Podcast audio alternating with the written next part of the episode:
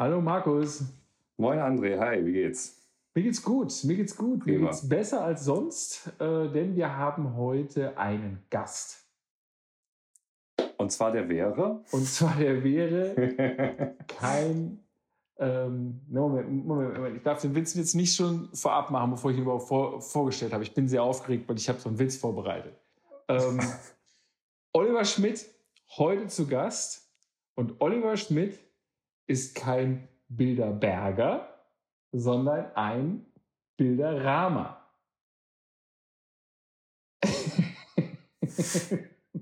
Gut, dazu müsste man jetzt das, das, Thema, dafür müsste man jetzt das Thema äh, der heutigen Sendung erstmal verraten, vielleicht damit ja. das wirkt. Aber ähm, das Publikum wird ja. das schon wissen, weil unsere Sendung heißt ja so. Und zwar, das stimmt. Und zwar geht es heute um Bilderrahmen. Ja, cool, ne? Ja. Bilderberg, du meinst diese Bilderberg-Konferenz mhm. oder was? Ah ja. Genau, und die sind ja immer so mysteriöse Gestalten, die Bilderberger. So, das ist, was so. ist mit denen? Fast den Witz habe ich nicht verstanden. Ja, der, ich glaube, der war jetzt auch nicht ganz so. Ich habe, ähm, war so, eine, so ein Wortspielding, was ich äh, jetzt ja. gerade. Ja, gut. gut Fuck, ey, wahrscheinlich haben sich alle draußen so super kaputt gelacht und ich habe mich jetzt so als Vollhorst, der es nicht rafft. Äh, also, ich kann mir vorstellen, dass jetzt die letzten, letzten 20 Sekunden kaum gehört wurden, weil Leute sind nicht mehr eingestiegen. genau. da habe ich ja nochmal Glück gehabt. Ja, aber tatsächlich, Oliver, ähm, ist mir eingefallen, äh, kurz nachdem mir das Thema Bilderrahmen eingefallen ist, äh, habe ich gedacht, so ja, ey, Bilderrahmen ist cool. Und äh, dann dachte ich mir so, Moment mal, du kennst jemanden, der tatsächlich Bilderrahmen baut. Und ähm, dann haben wir Kontakt aufgenommen und wir kennen uns ja schon so ein bisschen länger, mhm. aber nicht so richtig, so richtig gut, glaube ich. So, schon länger nichts mehr voneinander gehört. Und äh, ja, und ich bin echt mal gespannt. Vielleicht ähm, erzählst du mal so ein bisschen, wie du, wie du zum Rahmenbau gekommen bist und was du den ganzen Tag so machst.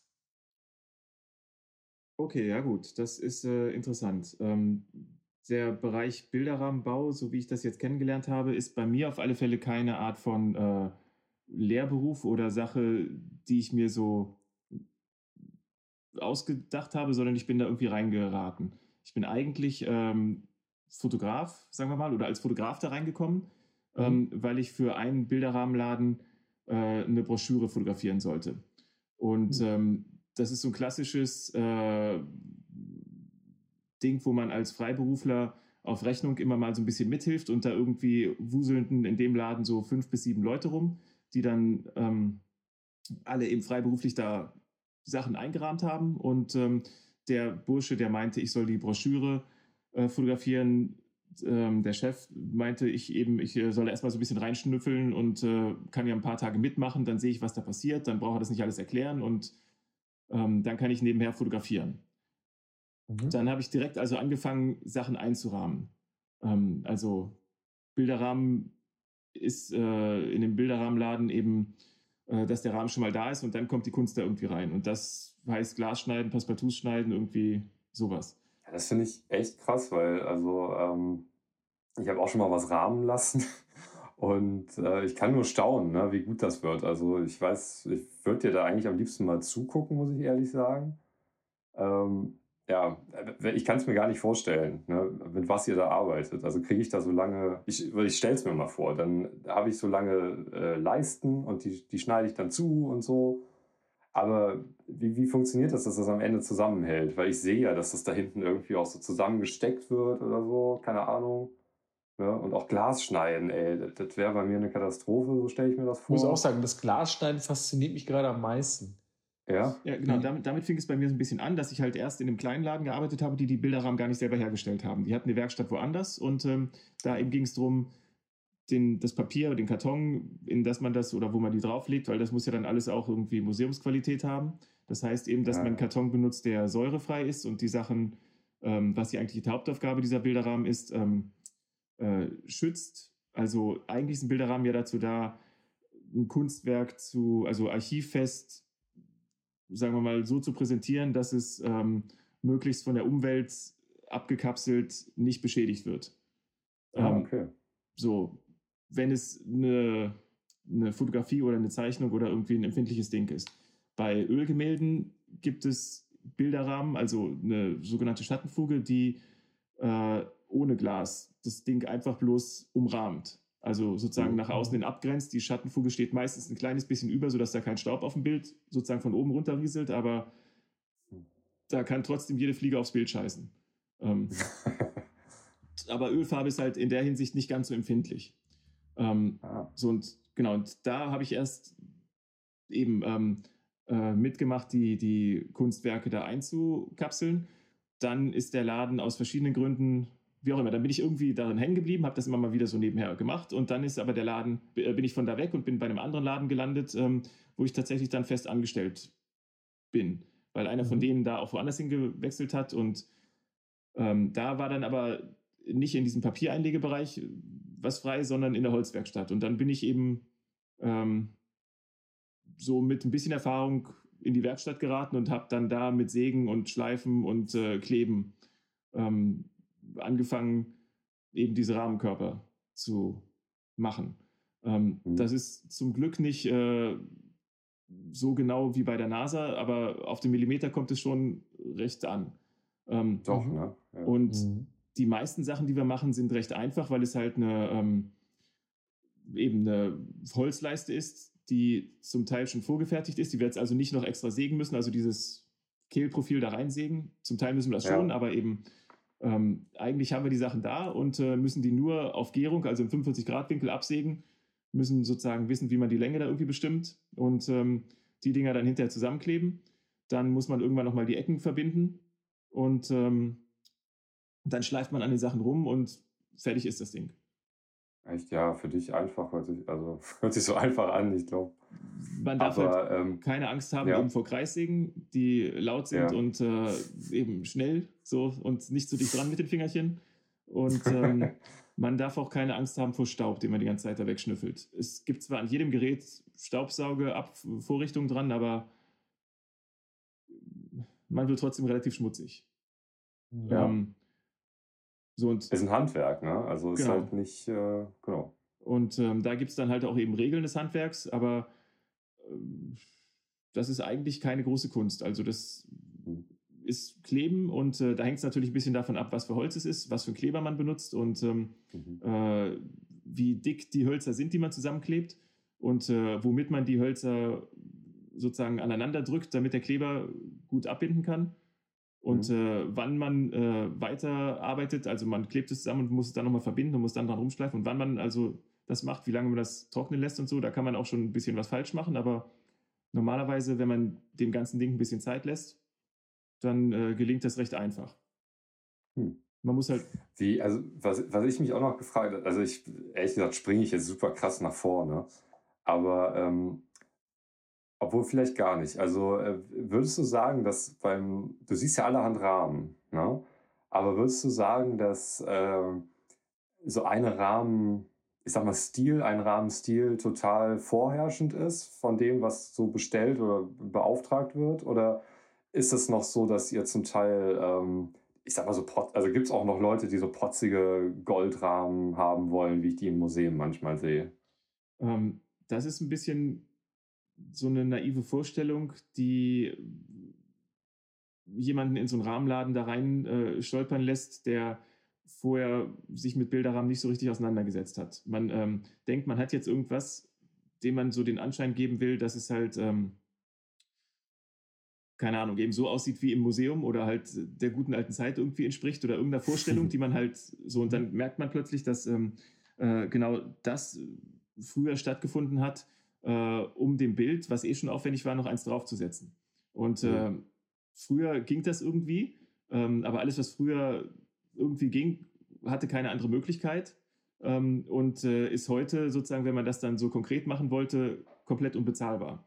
Also irgendwas, ja. was so handvergoldet ist, ähm, äh, wird plötzlich äh, extrem unerschwinglich, also richtig unerschwinglich, weil da muss man halt. Das kann ich mir gar nicht vorstellen, wenn da jemand so Staub draufbläst, irgendwie, um das wirklich golden zu machen und so, dass das nicht Wird das nicht so Blattgold? Genau, eigentlich mit Blattgold. Also man nimmt eine Holzleiste, da kommt dann ähm, eine Beschichtung drauf mit äh, Gips, irgendwie so ein Bolus oder also, also verschiedene Arten von wird immer neu abgeschliffen, damit es relativ glatt ist. Das äh, ist das sozusagen mhm. das Geheimnis der Vergolder. Und dann ähm, äh, nehmen die da spe- speziellen Kleber und äh, äh, ballern da halt das Blattgold drauf, dass es so ein bisschen überlappt Mhm. und je nachdem, wie es dann aussehen soll, brauchen die halt eine ganze Zeit dafür und es ist halt recht aufwendig. Und Also in der Vorbereitungssendung, die ich mir angeschaut habe, da wurde das Gold drauf geblasen.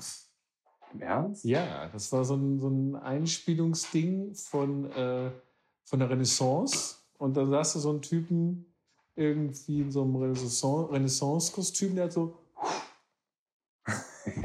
War das fürs Fernsehen oder hat er das wirklich so gemacht? ich vermute, er hat es nur fürs Fernsehen so gemacht, aber da sieht man mal, wie ich hinters Licht geführt Ja, werde wie- von diesen genau, Medien. Das ist ja Wahnsinn. Das vom ist nicht so. Ja. Okay. Nee. Da geht doch super viel Flöten, stelle ich mir vor. Also das ist doch total die Verschwendung. aber Ich habe mir irgendwie gedacht, war ja es eben wahrscheinlich auch der Reiz, dass man äh, verschwenden konnte und es deshalb also umso trotziger war. Ja. Also, also tatsächlich war in der, kam in der, in, der, in der Sache da so vor, in dieser Sendung, die habe ich mir auf Arte angeguckt, ähm, dass der Goldrahmen tatsächlich, was du schon sagtest, den Status unterstreichen sollte, also nochmal einen draufsetzen, genau so. Äh, zum anderen ähm, kennzeichnete, dass, der, dass das Bild verkaufsfertig ist. Also wenn Mhm. das, im, also dass immer alles, was gerahmt war, kam dann raus aus dem Atelier und alles, was nicht gerahmt war, war halt noch nicht fertig.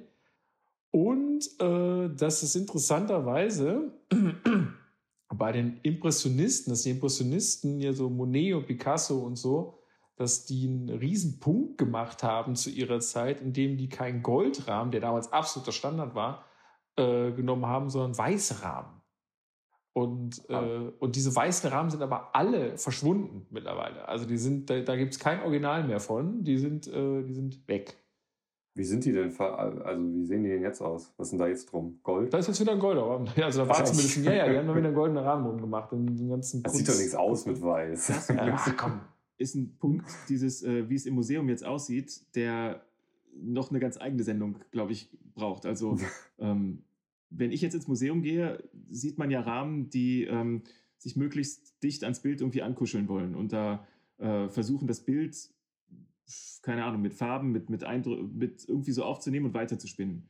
Ähm, es gibt Künstler, die das in echt gemacht haben und es gibt halt irgendwie den Punkt, ähm, dass ich glaube, so in den 70er, 80ern ähm, man versucht hat, äh, von so einem eigenen Stil der Sammlung, den, der ein eigenes Rahmenprofil hatte, hinzukommen zu irgendeiner Rahmung, die das Ganze so scheinbar verstanden hat und dann eben ähm, weitertreibt. Und äh, Mhm. deshalb gibt es da Rahmen, die wir eigentlich, also die, die jetzt heute eigentlich keiner macht in diesen Rahmenläden. Ähm, Ist das nicht auch voll kritisch für die Künstler, wenn ich da einfach sein Werk mehr oder weniger erweitere? Ist ja vielleicht gar nicht intendiert, ne? Also ich persönlich kriege voll das Kotzen, wenn ich ins Museum gehe, weil ich das halt natürlich Ja. ähm, äh, immer sehe. So. Also ich sehe halt immer Bilderrahmen und ich sehe halt äh, ein Bild und ich kann mir das Bild nicht mehr vorstellen, wie es ohne diesen Rahmen wäre. Wenn man einmal darauf geachtet hat, dann, dann ist ja so ein Museumsbesuch, ähm, wird das schwierig. Also Ähm, damit ich das jetzt richtig verstehe, also es gab quasi in den 70er, 80er Jahren so eine Art, weiß jetzt nicht, Kampagne, Bewegung oder so, die nochmal die Bilder neu gerahmt hat? Oder habe ich es jetzt. Na, so richtig weiß man nie genau, wann, äh, wann so ein Rahmen an das Bild rangekommen ist. Das ist, glaube ich, Okay. für Museen relativ schwierig, äh, weil die haben Bilder zu allen Zeiten bekommen, haben Bilder häufig von größeren Sammlungen übernommen und da gab es, äh, äh, also auch in der, ähm, äh, in der klassischen Moderne schon, schon Sammler, die eine eigene Leiste hatten, um sich ihre Bilder Mhm. zu Hause halt eben so einzurahmen, dass die dann halt alle den gleichen Rahmen hatten. Ähm, eben Signature. genau, so passend darum, aber und dann haben die plötzlich halt, ähm, wenn die dann in so ein Museum kommen oder weiterverkauft werden, haben die halt so einen Rahmen dran. Der kann sogar in Abstimmung mit dem Künstler passiert sein, man weiß es nicht. Ähm, oder das wurde nochmal in den 50ern oder in den 40ern oder irgendwann umgerahmt, weiß man auch Mhm. nicht. Ähm, das steht meistens nicht drauf, sondern auch selbst, wenn man im Katalog nachguckt, so diese Kunst, Kunstwerke sind dann meist ohne Rahmen da zu sehen. Dann sieht man halt Ja, einfach so ein Bild Ja. und ähm, sieht nicht, dass da irgendwie so, ein, so eine Kackleiste drum ist. Ähm, Ganz komische Diskrepanz. Ne? Auf der einen Seite wird das äh, Kunstwerk von dem ursprünglichen Künstler, also das Bild oder so, ja total, das ist ja schon irgendwo eine Art Eingriff. Ne? Auf der anderen Seite gibt es ja auch Rahmen, die halt so ein, die, die haben ja, finde ich, schon ein eigenes Kunstwerk darstellen. Und derjenige, der das hergestellt hat oder designt hat, äh, pff, scheißegal, ne? irgendwie völlig untergegangen. Mhm. Mhm. Und genau, und ähm, da ist dann halt die Frage, wie man mit, mit, äh, mit sowas umgeht. Also gerade ähm, als eben so in den 20er Jahren irgendwie die Collage aufkam und ähm, also ich komme aus Hannover und da gibt es Kurt Schwitters und äh, der ist halt so ein mhm. Spezialfall in der Hinsicht, weil der hat äh, den sogenannten Märzbau gemacht, also so ein ähm, hat eine Collage so weit getrieben, dass die seine ganze Wohnung eingenommen hat. Also das war, da war die ganze, war die Wohnung plötzlich eine Collage, so ein 3D-Gebilde. Und da gab es dann okay. so einzelne Teile, die, ähm, die dann wieder Bilder geworden sind, die dann da rausgerettet worden sind. Das Ding ist irgendwann im Zweiten Weltkrieg äh, bombardiert und abgebrannt. Ähm, ja. Aber ähm, einzelne Teile sind schon irgendwie so als Relief oder so Sachen erhalten. Ähm, auch Bilder, die er gemacht hat, waren dann häufig so, dass er äh, einfach eine Leiste drum genagelt hat, wie das bei, bei äh, Malerei ja auch üblich ist, dass man einfach so eine Leiste drum nagelt, so als mhm. Ersatz für Goldrahmen, damit man weiß, es ist irgendwie fertig, was auch immer. Aber fertig. Mhm. Ähm, ja. Der hat halt äh, Genau, so da ist dann die Frage, wie, wo hört diese Leiste dann auf? Ist es, wenn das auf dem Holz noch drauf genagelt ist, ist das jetzt sozusagen der mhm. Träger oder kann man das runternehmen, nochmal neu einrahmen und wie, wie geht mhm. man mit sowas um? Ähm, und dann ist es häufig so, dass in dem Museum plötzlich ähm, äh, um das Ding, um diese Leiste ein Rahmen drum gesetzt ist. Man sieht diese komische Leiste da drin oder aber es ist sogar manchmal äh, eine Plexihaube drüber geschraubt. Mhm. Ähm, oder es ist halt ganz komplett in dem neuen Rahmen drin und solche Leisten sind dann entfernt worden, weil es ja ja. nicht so direkt dazugehört. Also es gibt halt äh, Fälle oder Beispiele von äh, Rahmen, die eingerahmt wurden. Die eigentlich noch keine Rahmen sind, sondern nur die Begrenzung. Also das ist ja ah, sozusagen okay. das Ding des Rahmens, mhm. der einerseits ähm, äh, wie im englischen Frame, ne, so mhm. das ähm, Ding als äh, Einzelbild kennzeichnet oder halt nach außen hin abgrenzt, ähm, ohne jetzt ähm, auf die äh, auf die Eigenschaft des Rahmens äh, zu verweisen, ähm, sozusagen so einen Ausschnitt der Welt irgendwie besonders inszenieren zu wollen. Hm. Mhm. Mhm. Also der ist ja, das ist ja Inszenierung einerseits, Grenze, so überhaupt faktisch eine Grenze andererseits. Und ähm, ähm, da ist ja wie bei einer äh, sozusagen Landesgrenze ja auch äh, die Frage, ob man da jetzt einen schönen Grenzübergang baut mit einem Grenzhäuschen oder halt einfach nur einen Stacheldrahtzaun hat oder sowas. Ja, ich mag ja immer die, ich mag ja immer diese, diese Bilder, auch die gerne so in Bars hängen, wo, ähm, wo ein klassisches Motiv ist und umrahmt von einem klassischen, eigentlich golden, ich vermute nicht blattgolden, sondern irgendwie so ein, so ein Vollgold. Vollgoldenen, der aber, der aber, und das ist die Brechung, entweder äh, neongrün oder rosa angemalt ist, so überstrichen ist. Weil das ein Flohmarktrahmen ist, der halt äh, vorher schäbig aussah, wenn das mhm. abgeplatzt ist und darunter der Gips da rauskommt und man das da das halt sozusagen umgeht, wenn man es einfach ein bisschen spachtelt und mal mit so einer Neonfarbe anmalt. Wahrscheinlich, ne? Wahrscheinlich. Wahrscheinlich. Es ist auf jeden Fall, es wird, hört nicht auf, irgendwie mega originell zu sein. Ich meine, das heißt, im, im modernen ähm, Wohnen ist quasi die höchste Edelung des Rahmens der Rahmen, wo der Spiegel eingelassen wurde. Oh, also ja. das Bild entfernt ja. und dann der Spiegel eingesetzt wird, ja, wo nur noch der Rahmen äh, überbleibt dann. Finde ich, ist so ein Ding, was man immer mal sieht. Da gibt es ein, ähm, oder gab es, ich weiß nicht, ob es das jetzt noch gibt, äh, ein, Kunstprojekt in Paris, äh, wo, wo jemand äh, so einen ähm, Bilderrahmen an die Wand gehängt hat und der war quasi relativ lang leer. Ehrlich gesagt ist mir völlig schleierhaft, wie das passieren konnte und der nicht sofort zugesprayt wurde. Und, das ist ja Berlin. Ja, ja, irgendwie scheinen die Pariser so, oh nee, diesen Bilderrahmen, nein, das äh, wäre unhöflich, den jetzt zu besprühen. Und dann hat irgendwie nach, glaube ich, so relativ langer Zeit, ich glaube zwei Jahren oder so, hat quasi ein anderer Künstler dann das langsam so mit Leben gefüllt irgendwie und hat da so ein eigenes Bild so reingemalt und so. Ah. Und ähm, ja, es ist halt, es ist halt irgendwie so eine Sache, ne? dass Rahmen generell mal schon so, eine, so einen eigenen Platz schaffen, auch so eine, so eine, so eine irgendwie so eine Art Zauberwelt. Also alles, was in einem Rahmen ist, ist ja irgendwie schon besonders. Also das, äh, das macht das so ein bisschen, vielleicht das Pendant dazu. Mir fällt das manchmal, in, wenn wir gerade über Museen und so reden, in modernen Kunstmuseen fällt mir mal auf, dass wahnsinnig viel mit Größe gearbeitet wird. Also du nimmst irgendein Motiv, machst das auf 5 mal 5 Quadratmeter und sofort ist das so, ah, das ist Kunst. und, Und bei Rahmen ist es irgendwie auch so. Also wenn du, wenn du einen Rahmen hast, auch vielleicht, ah, ich weiß gar nicht, ob es jetzt darauf ankommt, ob der jetzt Opolesk ist oder vielleicht auch ein einfacher Holzrahmen nur oder so. Aber das ist schon alles, was da drin ist, ob das jetzt eine getrocknete Pflanze ist, äh, ein, ein, ein, klassisches, so. klassisches Bild irgendwie äh, vom. Biedermeier oder, keine Ahnung, Familienfoto oder sonst irgendwas. Das ist immer was Besonderes hat, äh, was es rausstellt. Ja, es wird so verdeutlicht, okay, darum geht's, ne? Ja, genau. Ist, ja, genau, aber das, glaube ich, liegt ein bisschen auch an der Geschichte des Bilderrahmens, weil man den ja am Anfang wirklich glaub, gebraucht hat, ja. äh, um die Sachen eben zu kennzeichnen, so gestisch und gar nicht so sehr, äh, um die wirklich, ähm, also zwar um die benutzbar zu machen, aber weniger um die jetzt konservatorisch so aufzumotzen. Mhm. Und ähm, mhm. mhm. dann fing es halt irgendwann an, eben, dass ein Bilderrahmen eigentlich ja eine, eine Schutzkapsel ist für ein äh, zerbrechliches Artefakt.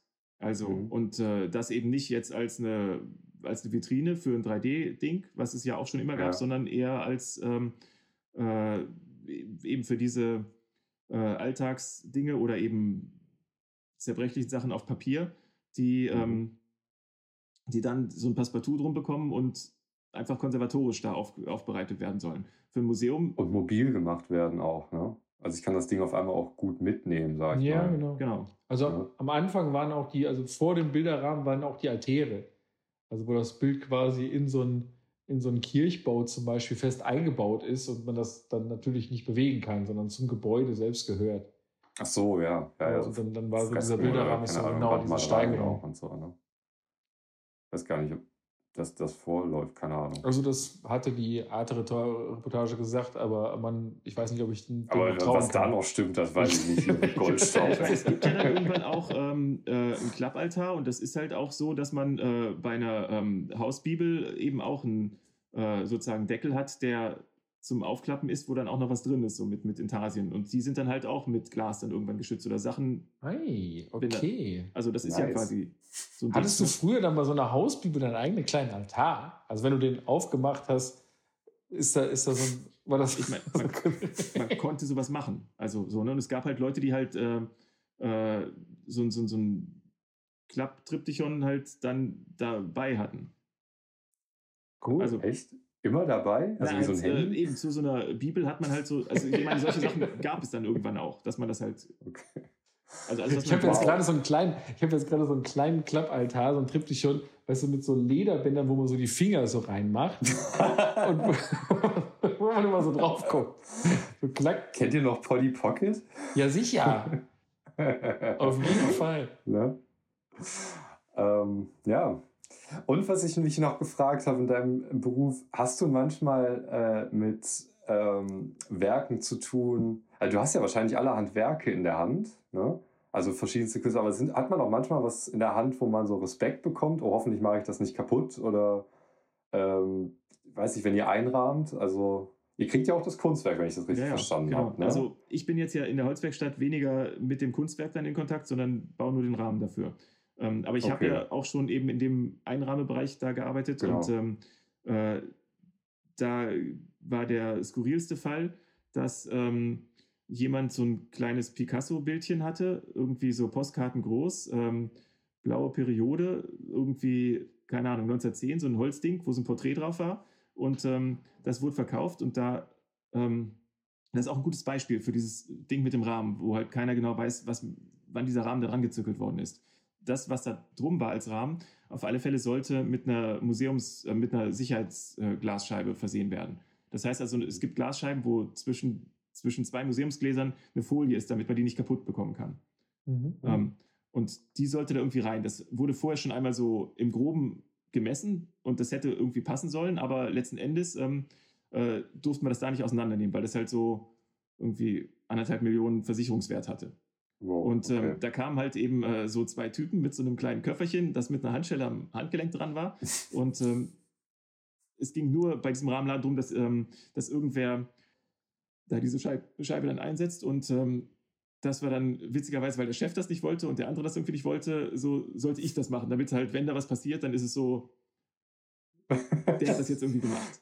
Ähm, ja, ja. Und ähm, es war dann so, dass äh, die das Bild dann so hingelegt haben und die haben zwei Leute eben mit den Handys so gefilmt, was ich da mache die ganze Zeit. Also diese, Boah, diese Sicherheitstypen, der, der, der, Ja. der Hauptchef. Das macht eine ruhige Hand. Äh, der Hauptchef hat, ähm, ähm, also der, der Besitzer hat mit dem äh, Inhaber da vom Laden irgendwie geredet, die standen so daneben und haben so nicht hingeguckt und die beiden Typen, äh, die das aus dem äh, Koffer da rausgeholt haben, haben so mit den äh, Handys gefilmt und ähm, ähm, ich musste halt hinten das umdrehen, so mit Handschuhen an und vorsichtig Mhm. so ein, zwei Schrauben da lösen und dann das irgendwie da rausmontieren.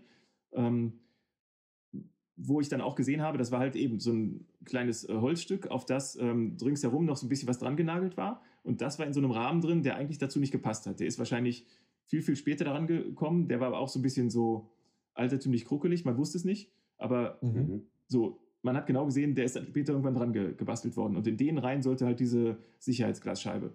Ähm, das konnte man vorher nicht so richtig sehen, weil auf alle Fälle war diese Scheibe so ein bisschen zu klein. Und ähm, wenn man die da so reingelegt hat, das muss man so vermitteln. Da muss man irgendwie so Karton da rein frickeln und das irgendwie so ein bisschen hinpfuschen. Nur da die, die mir die ganze Zeit auf die Finger geguckt haben, ähm, war mir das ein bisschen unangenehm. Und so, dann habe ich. Ähm, hast, du, hast du dich da so, so, so, so mit dem Rücken so leicht so unauffällig davor Nee, gedreht? ich habe voll den Trick, ich hab voll den Trick äh, angewandt. Ich habe nämlich was runterfallen lassen und mich dann so nach, Oh, danach äh, gebeu äh, so, so gebückt und dann äh, haben die auch so dahin geguckt und dann habe ich so ganz schnell so zwei Stückchen Karton da reingeschoben und äh, diese Scheibe dann so, dass die dann halt nicht mehr so gewackelt hat und dann ähm, habe ich schnell Ey, haargenau, haargenau in diesem Augenblick wird ein Milliardär in Dubai Ja, so, so Au- gerade bleich. auf, aufschrecken so, und, und sofort, sofort zu seiner Gamelgalerie hängen. Jetzt. da ist ein Stückchen Pappe drin. Und dann, dann klappst du die Scheibe so weg. Weißt du? Na, und also, das habe ich dann halt da wieder reingewurstelt ge, äh, ähm, und es dann äh, fixiert mit so drei, vier Schrauben, die vorher drin waren. Aber von diesen Nägelchen, mit denen das so, ähm, mit denen das Picasso-Bild selber äh, an so einer Leiste dran war, ähm, da musste ich auch so ein paar rausziehen, ähm, habe ich auf alle Fälle nicht alle wieder reingesteckt. Sodass ich jetzt vermutlich im Besitz bin von zwei, zwei Nägeln, die äh, Picasso selber da reingenagelt hat. Wow. Wow. Hast dich gut versichert. Die habe ich, ja, das Problem ist, die habe ich irgendwo ganz sicher in so eine Schachtel reingetan, aber diese Schachtel habe ich irgendwo, also sonst hätte ich sie jetzt gezeigt. Ähm, Oder bei so einem Ökon mit reingetauen, weißt du? ja, das waren winzig kleine Dinge, also die waren nur so Ah, einen okay. halben Zentimeter. Oh, wow. Ja, das ist Ähm, was Feines. Genau, und das war halt auch so. Dieser Rahmen passt eigentlich nicht dazu, sieht ein bisschen hässlich aus, aber die haben so viel Ehrfurcht Mhm. davor gehabt, dass man den halt einfach drum gelassen hat. So. Hm. Kein Mensch weiß, wann der Rahmen da angekommen ist. Das habe ich den auch gefragt. Weiß man das eigentlich, ob der so original ist? Und der so, nee, aber ich habe es nur gekauft und verkaufe es weiter. Und ähm, so, das kam so und es soll so bleiben. Weil Ja. okay. könnte ja auch sein, dass es irgendwie, aber könnte ja sein, es gibt keine, keinerlei Aufzeichnung drum, da, davon. Mhm. Und ähm, äh, diese Leiste, die wirklich dran war, hat man gesehen, die wird da schon von immer dran gewesen sein und die ist halt einfach so, also die wird da echt, in, echt dran gesetzt haben und das andere kommt von irgendwem. Hm. Und ähm, Das ist Ergänzt. komisch, ne? Das ist so oft bei Ja, Kunstwerken, auch. dass es immer so ein sowas gibt, was drumherum ist oder so. Also das auch so die. ja, wo auch einer so rumfummelt. Ne? ja, Also genau. ich meine, genau. Wie, wie heißt diese also Scheibe nochmal? Diese astronomische Scheibe, die, die man irgendwo mal gefunden hat? Diese, Von Nebra oder genau, Himmelsscheibe von? Nebra. Genau, und Ja, da ist ja auch, da genau. sind ja auch so Elemente dazugefügt worden. Irgendwie, also zumindest ein, ein großes Element ist dazugefügt worden, viel, viel später. Ach. Wo man sich echt denkt, wer war denn das eigentlich? Also wer ist ja Ja, ja. so, Moment mal, also ich finde, das ist nicht perfekt geworden. Ja, aber ich finde auch immer so interessant, auf der einen Seite die Ehrfurcht für, fürs Zentrum des Kunstwerks, also alles, was das Bild so irgendwie quasi ausmacht. Aber sobald wir an die Ränder kommen, ist irgendwie, weiß ich nicht, freie Prärie, mach, was du willst, keine Ahnung, klappt da was dran. Und so ein bisschen ist das halt wahrscheinlich auch der Neid einfach, dass man denkt so, äh, da sitzt was im Zentrum, aber ich äh, versuche dem äh, so viel Aufmerksamkeit zu schaffen und trotzdem mich selbst noch so äh, einzubringen ähm, Hm. und mein Ego trotzdem dann noch, also das ist eigentlich auch äh, eine missverstandene oder dass man zeigen will, es ist sogar eine Kunst, das richtig zu Ja. präsentieren und deshalb Hm. macht man häufig zu viel. Und ähm, Ja, du hast recht. Das ist so ein, das ist so ein, so ein, so ein, so ein ich weiß jetzt nicht, ob es dieses Wort gibt, aber ich, das ist so eine Kombination. Das ist so ein kleinbürgerlicher, bildungsbürgerlicher Gestus irgendwie. So, so ein Ding, so ich, Ach so. ich hm. mache das und, und weil dann kann ich dem noch ein bisschen hinzufügen und dann weiß keiner, aber dann wirkt das noch besser, weil ich was gemacht habe und so. Hm. und so eine komische Selbstermächtigung da irgendwie so. Ja, ja. Ja, wie das auch manchmal. Handwerker haben, die äh, so denken, so sie wissen eigentlich, wie es läuft. Und äh, da hat zwar der Architekt oder der, der Bauingenieur, dem äh, hat zwar gesagt, das so, muss so und so, aber er weiß selber durch Praxis so, das geht anders besser und dann Mhm. so, dann macht das irgendwie anders. Und ähm, Mhm. Mhm. das geht halt bei vielen Sachen gut, aber bei einer äh, Solaranlage, die man irgendwie auf eine gewisse Art installieren muss, wo man das nicht versteht, warum es so ist, vielleicht nicht. Ja. Ja. Gibt es eigentlich auch umgekehrt äh, berühmte Rahmenbauer, wo das Bild so gar keine Rolle spielt? Hat sich jemand einen Namen gemacht damit? Keine Ahnung.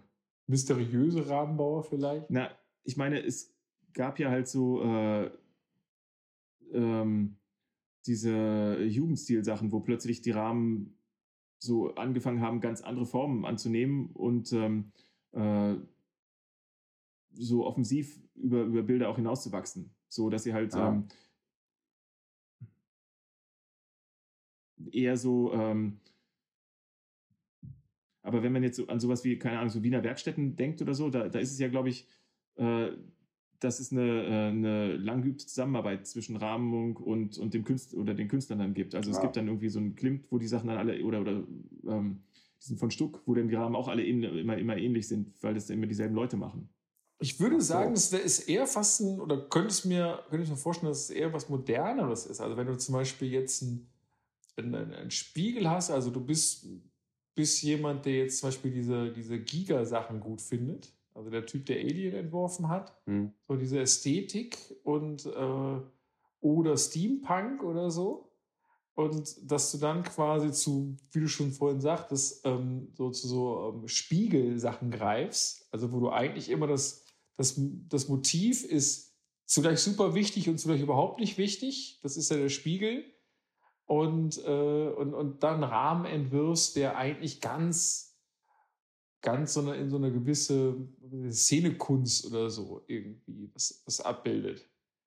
Weiß jetzt nicht, ob du dir damit einen Namen machen kannst, aber wahrscheinlich vielleicht schon. Also wer jetzt richtige gute Steampunk-Spiegel bauen kann oder Bilderrahmen für, oder Rahmen für Spiegel bauen kann, das ist, glaube ich, dann schon irgendwie so ganz, ganz gut begehrt. Na, da ist jetzt auch ein Das wird bisschen. dann zu so einem Deko. Ja, und da ist jetzt so ein bisschen auch die Frage, was man alles Bilderrahmen nennt. Ne?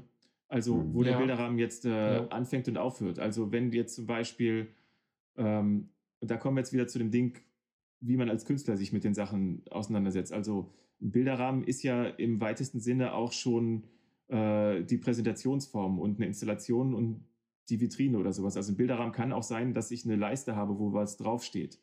Ähm, also, das ist ja auch, ne? die, die Installation des Bildes dann, die ich dann damit mache. Wenn ich jetzt selber der, der Erschaffer des Bildes bin, kann ich auch ähm, äh, sozusagen einen künstlerischen Clou machen, indem ich da halt die Installationsvorschriften ähm, äh, gebe, die dann darin bestehen, dass ich da, weiß ich, äh, zwei Streichhölzer in die Wand ramme und das Ding draufstelle oder so. Und Ja. das wäre dann jetzt als Bilderrahmen schon auch was äh, Besonderes. Also, Mhm, das stimmt.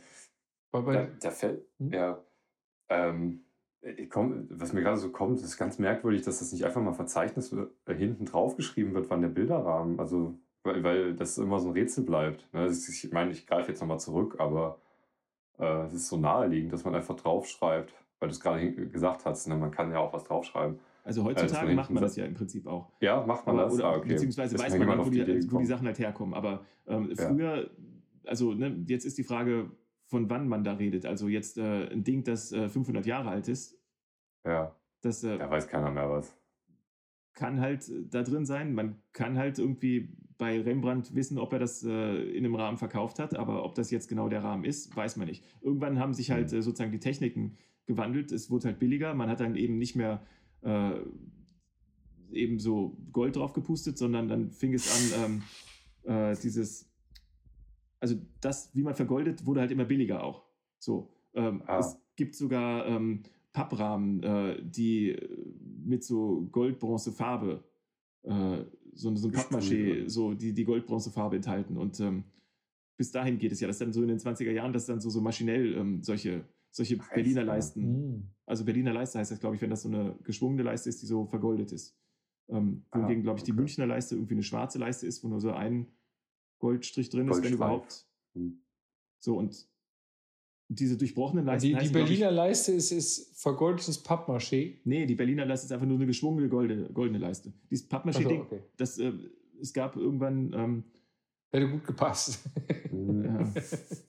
Na, äh, bei so, je, je maschineller es äh, wurde, ähm, also es gab irgendwann ähm, äh, eine Firma, die, glaube ich, auch in Berlin war, die ähm, äh, Reproduktionen gemacht hat, die äh, gleich noch um die Reproduktion drum einen Papprahmen hatte, der so ein bisschen vergoldet war. Also für, für ganz billig für den. Ach so, so richtig äh. Masse und Genau. günstig.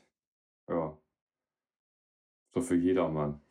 Ähm, und wo halt sozusagen der Eindruck von dem Bild, was man haben will, wo Bild und Rahmen ein Ding sind, quasi.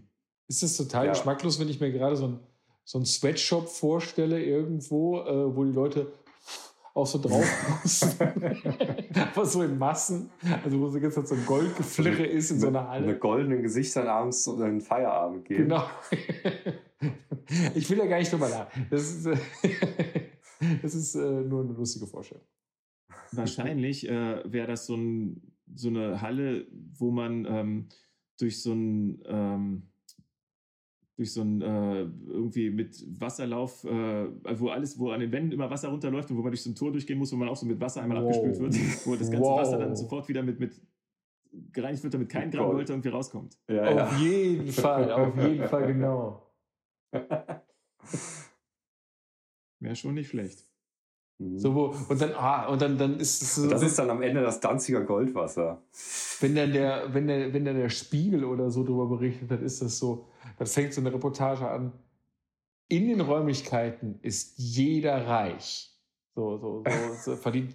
Jeder ist reich oder, oder, nee, nee, andersrum, andersrum. Es ist, fängt mit so, einem- mit so einem Schicksal an. Irgendwie, Lia ist die reichste Frau ihres Dorfes für acht oder zwölf Stunden. Ja, ja. 14 Stunden. So. Und genau, dann immer, immer wo, wo sie rausgeht, hat sie nichts mehr. Aber in der Halle selber ist sie so ganz. ja, das wäre auf jeden Fall so ein Opener, das Sie stimmt. pustet täglich äh, für 10.000 Euro Gold in die Luft. Ja, ja, genau. Ja, Insta. Aber letzten Endes ist es gar nicht so teuer. Das ist ja das Ding. Also, ne, dieses Blatt, so ein Heftchen Blattgold, äh, gibt es ja schon manchmal im Supermarkt bei so Angeboten. Äh, vergolden sie selber irgendeinen Scheiß ähm, Mhm. äh, für unter 10 Euro und man hat da Mhm. irgendwie 20, 25 mal 25 Zentimeter oder so 12 mal 12 Zentimeter Blattgold-Dinger in so einem Heftchen drin und kann die draufkleben. Merkt, dass es voll blöd ist, weil es so unendlich dünn ist und das nicht richtig funktioniert. Aber ähm, immerhin, das ist auch so echtes Gold in ganz dünn und ähm, deshalb braucht man ja Übung und äh, muss genau wissen, was man macht, damit es halt auch funktioniert. ja, sind das nicht nur wenige Atomlagen oder irgendwie sowas, ne? Und es sieht trotzdem ja nach Gold aus, genau. Ja, das ist faszinierend, ne? Also, dass das so gut funktioniert. Ich meine auch faszinierend, wenn halt ähm, größere Strecken vergoldet werden, das ist danach wirklich glatt, weil wenn man sich wirklich mal angesehen hat, wie man damit umgeht und wenn Leute das nicht können, ähm, dass du da am Ende so, so ein ja, knittriges Zeug hast, äh, ist schon irgendwie ein gutes Handwerk. Genau, also so ein Mhm. Vergolder, der ähm, braucht halt eben Übung und äh, muss halt wissen, was er macht. Und äh, deshalb ist er halt Mhm. dann auch einfach zu teuer, weil er da ewig dran rumschleift, damit das Ding halt total glatt wird und Hm. ja. Ja, ja, das wird sein. Weil ich meine, du kriegst ja auch so eine Currywurst mit Gold drauf und so. und die ist auch kostet in auch kein nicht teuer, genau. Nee, genau. Du kriegst halt für 7 Euro oder sowas. Ne? Also, das ist alles irgendwie nicht so. War nicht, wer, wer, wer war denn nochmal der, der, der Fußballer, der mal so ein Goldstick gegessen hat? Das? Matthäus. da gab es doch mal irgendeinen, der, der, so, so, der für ein paar tausend irgendwie so ein, so ein komisches Goldsteak gegessen hat. ja, aber das ist so Quatsch, ne? Weil ich glaube, also das Gold hat es nicht teuer gemacht. Ähm, ich weiß nicht ganz genau. Ich habe irgendwie das Gefühl, wir müssen drüber reden, ähm, wenn wir über Bilderrahmen und Kunst reden, die Bensky-Aktion. Der, der Schredder. Die, die? Schredder-Geschichte. Was, was haltet ihr davon? Oder was habt ihr davon gehalten seinerzeit? Ja, irgendwie, also ich fühl, fühlte, fühlte sich für mich an wie so ein Publicity-Stunt. Natürlich war es auch einer, aber was ich am rätselhaftesten fand, ist, ob das wirklich nicht funktioniert hat oder ob man halt so den, ähm, ich sag mal, das, das Bild so weit erhalten hat, dass man halt es nach wie vor halt auch als Banksy so, um die Aktion auch so festzuhalten. Weißt du, dass du nicht da irgendwie mit so einem komischen Schredderrahmen stehst und dann noch so einem Sack voll geschreddertem Papier oder was auch immer das war, sondern dass du das Ding so wie es ist halt auch aufhängen kannst, ne, um diesen Moment halt auch quasi an die Wand zu hängen. Das ist halt so mein Rätsel, weil es wird ja kolportiert, dass, du, dass das halt nicht funktioniert haben soll. Das glaube ich aber ehrlich gesagt nicht. Ich glaube, das, ja. Ähm, was ich mir jetzt da erstmal als Frage stelle, ist, wie das, ich meine, das ist ja so ein Geheimrahmen, in dem das irgendwie versteckt sein muss. Ne? Also eigentlich nicht versteckt, mhm. sondern wenn das ein richtiger Schredder ist, dann äh, ist da halt ein Stecker dran und man steckt den irgendwie von hinten rein und dann weiß man vorher, dass da irgendwie eine mechanische Vorrichtung drin ist. Wenn es mit Batterie. Selbst wenn es eine Batterie war oder ja, so. Ja, und selbst wenn es mit der Batterie ist, ist das Ding ja. trotzdem so, dass man halt einen extrem fetten Rahmen haben muss, dann, wo ja, das Ding dahinter das ist. Das siehst du sogar. So. Ich fand auch in, den, in den Aufnahmen aus dem Auktionshaus, ich weiß gar nicht mehr, wo das auktioniert wurde, da. Ähm, das Ding sieht einfach weird aus, ganz ehrlich. Ja, das sieht komisch aus. Genau. Mhm. Das ist, und das ist halt das Alberne dran, dass man halt so eine äh, komische Fantasieprunkleiste über so ein Gerät stülpt und ähm, dann so tut, als wäre das jetzt irgendwie äh, eine Überraschung, dass da jetzt so ein, so ein Ding stattfindet. Also. Mhm. Also ich glaube, für die Leute, die da waren, glaube ich, war es eine Überraschung. Also ich finde, die Reaktionen sprechen auch dafür, man hat das sowas nicht erwartet. Ne? Glaube ich auch. Und ich glaube aber zugleich. Ja, äh, ja, auf jeden ja, Fall. Genau. Ich, ich finde aber schon, also ich finde aber schon, dass genau der Punkt, Marx, den du da ansprichst, ist auch mein Punkt, wo ich halt echt denke, das ist alles, also, also bei, bei Bensky ist es tatsächlich, ist genau das alles, was ich, weil ich irgendwie meine Probleme und zugleich meine positiven Sachen, was mit dieser Kunst verbunden ist, ist alles in dieser Aktion enthalten wo ich denke, so, ey, diese Schredder-Aktion ist eigentlich cool. Ich glaube auch, dass es eine große Überraschung, eine großartige Überraschung war. Aber verdammt nochmal an Schredder ist ganz. Dann, dann Schredder ist einfach ganz, dann, wär, dann hätte der Mann mich komplett oder, oder wer auch immer dahinter steckt, irgendwie kom komplett gewonnen, sage ich jetzt mal, dann hätte ich es cool gefunden. Aber das ist irgendwie. Aber auch dann, dann wäre auch das halt verkauft worden. Ne? Also Natürlich, nicht, klar, der, aber dann hätte ich. So aber das wäre so eine, da, da, ich finde mal so in dieser, in dieser ganzen Geschichte, das sind alles coole Ideen und die Aktion war auch super cool, aber dahinter, dahinter steckt immer eine gewisse Inkonsequenz. Also es ist eben dann doch nicht ganz und so und, und das finde ich auch, ja. Ja, ja. finde ich auch. Weißt du, wo, mir, wo ich das immer nicht finde, komischerweise? Ähm, kennt ihr diese Aktion von äh, The KLF? Das war so eine britische Band. Die Millionen zu verbrennen. Die am, genau, mit dem, mit dem ihr irgendwie alles Geld verbrennen. So, ne? ja, okay, eine, eine Million Pfund haben sie verbrannt. Oder eine Million Pfund, genau. Ähm, das fand ich halt irgendwie konsequent. Ich weiß nicht, weil da, da kommst du aus der Nummer nicht mehr so richtig Erzähl mal die Aktion, ich kenne die nicht. Äh, die haben, ich weiß gar nicht mehr, wo die Millionen herkamen, wahrscheinlich aus ihrer Karriere. Ne? Die haben dieses Buch gemacht, und wie man äh, Millionär wird. Äh, also, ja, über, wie also wie man einen Hit, erfolgreichen genau, einen Hit macht und eine Million scheffelt genau. irgendwie. Und ähm, mhm. haben das gemacht und äh, haben dann äh, eine Million verbrannt. Ja, nice. Alles klar. Und haben dann noch die Karriere beendet, äh, auch nochmal mit einem Paukenschlag, das, äh, fand ich. Das ist weil, total Hammer mit diesen Maschinengewehren, wo sie dann ins Publikum schießen. Ja, ja, ganz genau. Mit äh, Extreme Noise Terror genau. oder so haben die, glaube ich, gespielt. Und dann äh, kamen die Leute, es war auch während so einer Award-Show, genau. ne, meine ich, irgendwie MTV Awards oder so. Und dann lag noch so ein, äh, da kann man jetzt natürlich auch, alles, das ist ja alles kontrovers, dann lag halt noch irgendwie so ein geschlachtetes Schaf im, im Foyer, als die Leute rauskamen und dann, das war's. Ja, gut, wunderbar. Ja. Ja. Das war mal konsequent. Ja, und ich finde halt auch so interessant, dass dieses Buch so gut funktioniert, oder? es gibt halt in der Tat einige äh, Number, also Top Ten Hits, die man so auch so kennt, so Sommerhits und so ein Kram, ja. die sich halt komplett nach diesem, ähm, nach diesem Fahrplan von denen orientiert hat. Und es gab eine Geld-Zurück-Garantie bei dem Buch, wenn du keine Nummer 1 Hit hast oder sowas. Ja, und vor allen Dingen waren da so schöne Tipps drin, wie äh, immer wenn du irgendwo bist, erstmal dreimal für umsonst bei demjenigen, wo du bist, telefonieren, um Geschäfte Also da waren haufenweise solche coolen Tipps drin. So, das war so genau so Studenten, wie schlagelt man sich durch. Kann ich mal ja. Also so viel mehr Konsequenz als jetzt hier irgendwie so diese ähm, Banksy-Sachen, finde ja, ich. Total. Also das hört sich ja super geil an. Das sind ja, super coole Leute. ja.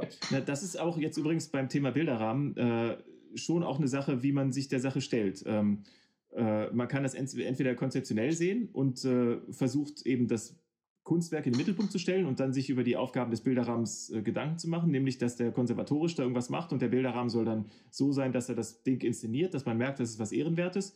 Und ähm, mhm. äh, trotzdem stelle ich mich als Bilderrahmen nicht in den Vordergrund, sondern der Bilderrahmen und das, die Auflage, wo das Ding drauf ist oder sowas, versuchen eine Einheit zu bilden, dass man die als solches erkennt, aber dann auch, dass das das Bild nicht belastet oder dass das, das Bild nicht so beeinflusst. Trotzdem äh, soll es nicht stören.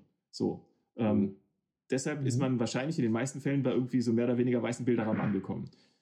Oder diese Schattenrahmen, oder? Ja, da kann aber auch häufig, das ist halt so eine Geschmackssache. So, so eine Schattenfuge ist dann schon wieder so ein Ding. Ähm, ich meine, da reicht wahrscheinlich, in den meisten Fällen, das ist häufig dann so, man ist gewohnt, Sachen zu sehen und deshalb ist dann eine Schattenfuge wahrscheinlich eher unauffällig als eine Leiste, die drum genagelt ist, aber das ist halt so ein bisschen, wo mhm. sich der Geschmack ändert. Daran merkt man auch, wie die Gesellschaft jetzt ja, irgendwie, okay.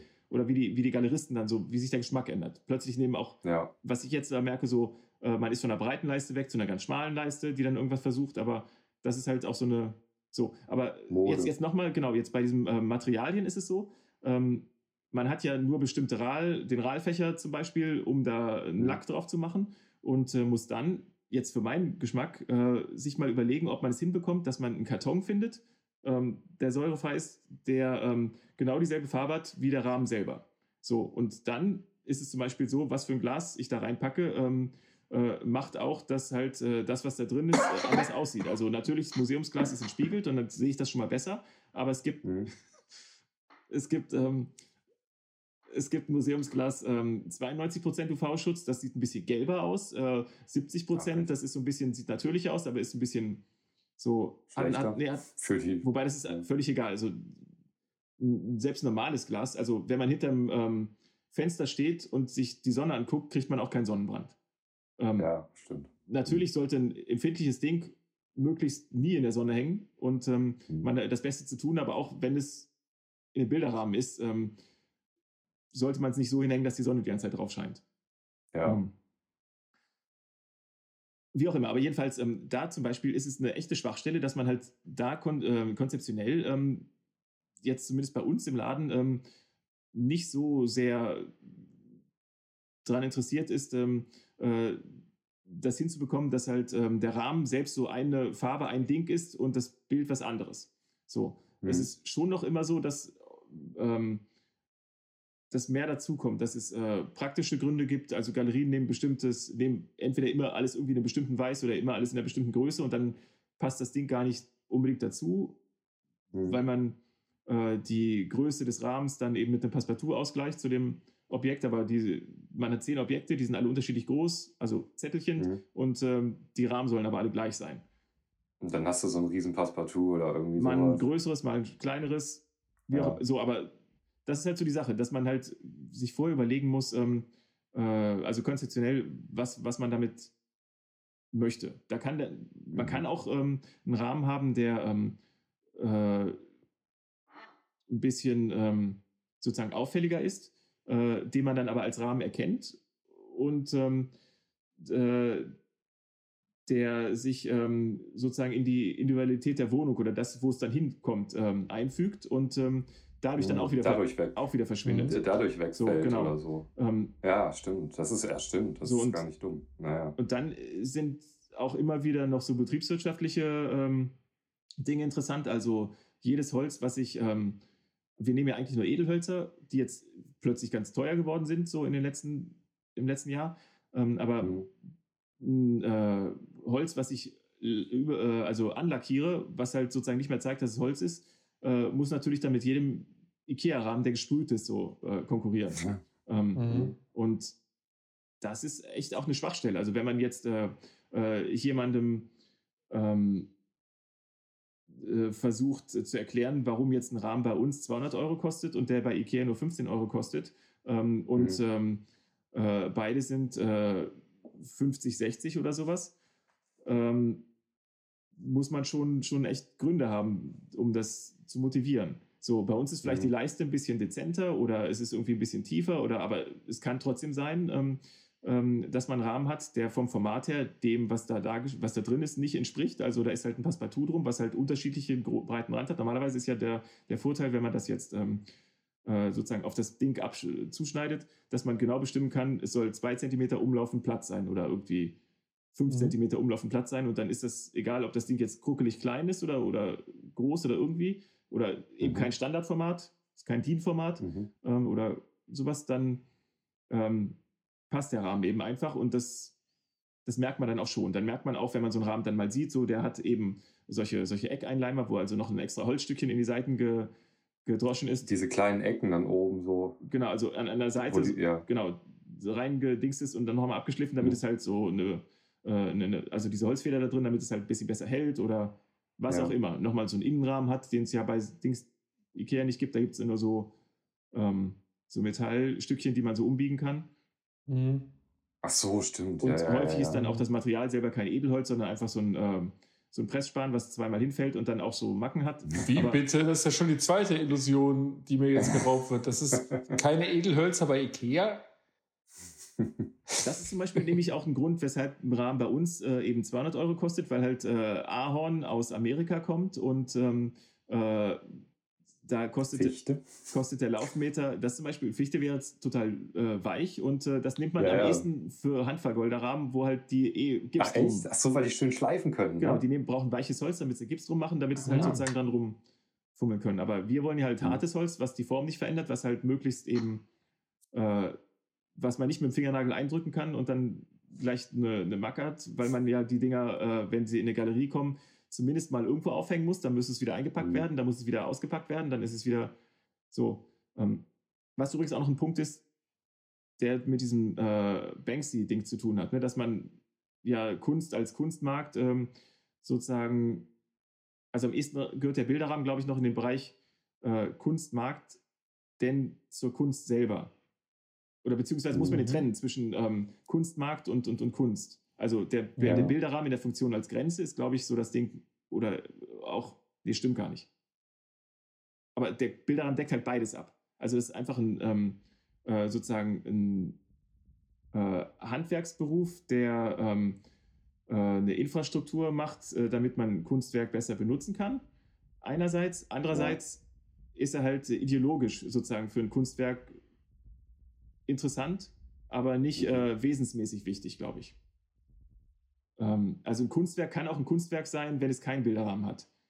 Ja. Ähm, aber ja, es ist nicht die Voraussetzung für die Kunst. Aber ein Bilderrahmen mal, ja. macht auf alle Fälle, dass ja. bestimmte Sachen äh, Kunstwerke werden oder dass man die als Kunstwerke erkennt und dass man die halt in so einen Kunstwerkzusammenhang bringen kann und dadurch halt eine konzeptionelle Kunst irgendwie schafft. So wie bei. Wie ja. nennt man eigentlich, wie nennt man eigentlich diesen, diesen Übergang? Also du hast das Bild jetzt und du hast äh, den Bilderrahmen und ganz häufig enden die beiden ja nicht, also kommen die beiden ja nicht zusammen, sondern dazwischen ist nochmal so eine weiße oder schwarze extra Umrandung.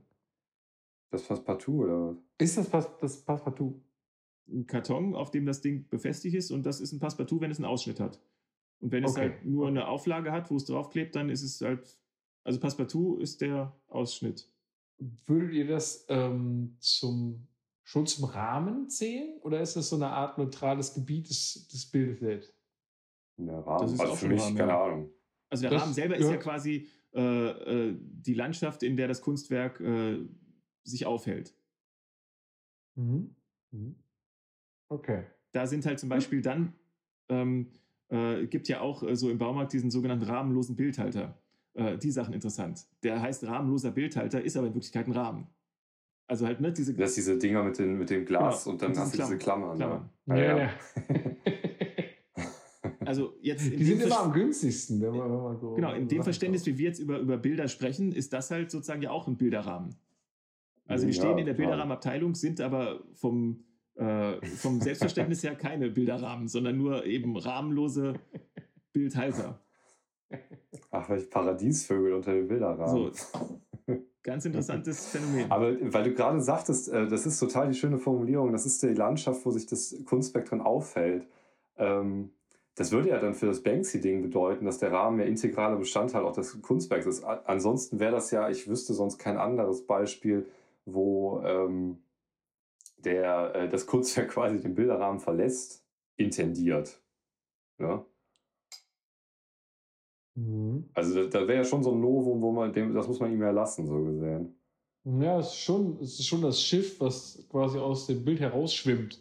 So Ja, ne? genau, das so ist ein so, bisschen. Oder du musst halt sagen, der Bilderrahmen ist halt integraler Also es ist halt das Kunstwerk, weil da ist ja auch der Schredder drin und so, ne? Ja. Ich würde dazu tendieren, ehrlich gesagt. Aber wenn man es halt als einfachen Rahmen ver, ver Na, jetzt, betrachtet, aber um das weiterzufassen, ist das Kunstwerk ja die Mhm. Performance. Und die, ja, oh, die, die Frechheit das ist daran. natürlich Ja. wahr. Ja, ja. das ist wahr. Und zur Mhm. Performance gehört halt auch dazu, dass es halt äh, bei einer Auktion stattfindet, vor Publikum und Ja. äh, mit Leuten, die das Ding halt anschließen und halt äh, sozusagen Stillschweigen bewahren. Ja, ja, total. Und natürlich wurde das auch schön aufgenommen. Also wir haben ja super Footage davon. Das sind ja keine Handy-Wackelbilder, sondern das wurde ja, also die Auktion wurde ja schön gefilmt. Man hätte sowas ja auch nicht äh, filmen können, theoretisch. Und dann Ja. wäre man wieder bei der KLF gewesen, Genau. wo man, äh, Ja. wo es halt darum geht, dass es ein äh, wesensmäßiges Kunstwerk ist, was halt als Kunstwerk wehtut. Ja, Und das ist halt jetzt sozusagen ein Ding, was sich selbst als äh, Artefakt irgendwie darstellt. Und äh, das ist halt Ja. eine schöne Performance, die halt dadurch ähm, äh, sozusagen so kunstmarkttauglich ist, dass sie halt ähm, äh, mit dem Objekt so spielt, dass es dadurch noch aufgeladener, hm, dass, dass das halt nicht äh, einfach nicht vergeht. total. Wie ist das eigentlich mit, äh, also äh, begreifst du, ähm, rahmt die auch 3D-Sachen? Oder begreifst du das dann schon immer als Vitrine, wenn das irgendwie so eine gewisse Tiefe annimmt oder wenn da was Nee, Kulturales das ist ja dran ist? Aber es gibt bei ja, Bildern genau ähm, der Fall. Also, dass man ähm, häufig einen Gegenstand als Artefakt hat, also ein Papier, Mhm. was jetzt entweder oder halt auf dem Papier ist irgendwas drauf oder aber es ist Mhm. halt ähm, eine Assemblage oder so, wo halt äh, Mhm. ein Gegenstand noch auf das Bild mit draufgeklebt ist und ähm, da kann man halt einen Rahmen machen, äh, wo ähm, das macht man ja eh schon bei, bei Fotos, dass halt auch das Foto nicht am Glas anliegt. So, da ist ja immer ein Hm, bisschen Luft. Und ähm, diese Mhm. Luft, die kann man ja ins äh, quasi fast unendliche steigern. Also da kann man dann eben einen Rahmen machen, der halt dann eine gewisse Tiefe hat. Und ähm, okay. häufig fühlt es sich dann irgendwann blöd an, wenn man mehr als ähm, vier oder fünf Zentimeter hat, wo da was drin ist. Aha. Aber hängt dann auch ein bisschen von der Größe ab. Also ein kleines, ein kleiner Gegenstand, das ist so ein bisschen so dieses Ding mit Schmetterlingen. Äh, so ein Schmetterlingskasten. Ja. Ähm, Hm. ähm, wo jetzt irgendwie eine, wo weiß ich so, 20 Schmetterlinge in groß und bunt drin sind. Äh, der ist halt relativ groß, sowas wie 50, 60 oder so oder, oder, oder 30, 40. Ähm, das, der wirkt irgendwie glaubwürdig, wenn der halt so 5 Zentimeter von der Wand absteht. Aber wenn das jetzt äh, für einen Schmetterling ist und möglichst wenig Platz drum, dann hat man halt so ein, so ein Ding, was aussieht wie ein Backstein, wo halt so ein Schmetterling drin sitzt. Dann wird es plötzlich, fühlt es sich komisch an. So. ja, ja. Ähm, da ist jetzt halt das Geschick des, ähm, äh, des, des Bilderrahmers, da was zu finden, was die Sache irgendwie annehmbarer macht.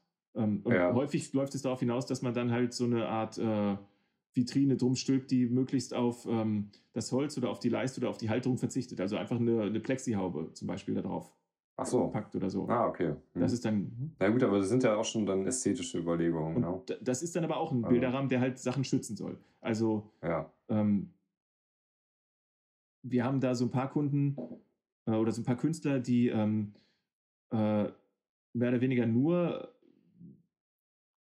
die eigentlich ähm, äh, äh, Filme und, und Performance-Sachen machen, ähm, die aber von den Sachen, damit sie was zu verkaufen haben, immer so Objekte übrig behalten. Zum Beispiel so äh, Gebilde aus, keine Ahnung, so Q-Tip-Ohrenstäbchen mit irgendwie Kleber und irgendwie so filigran Schnickschnack.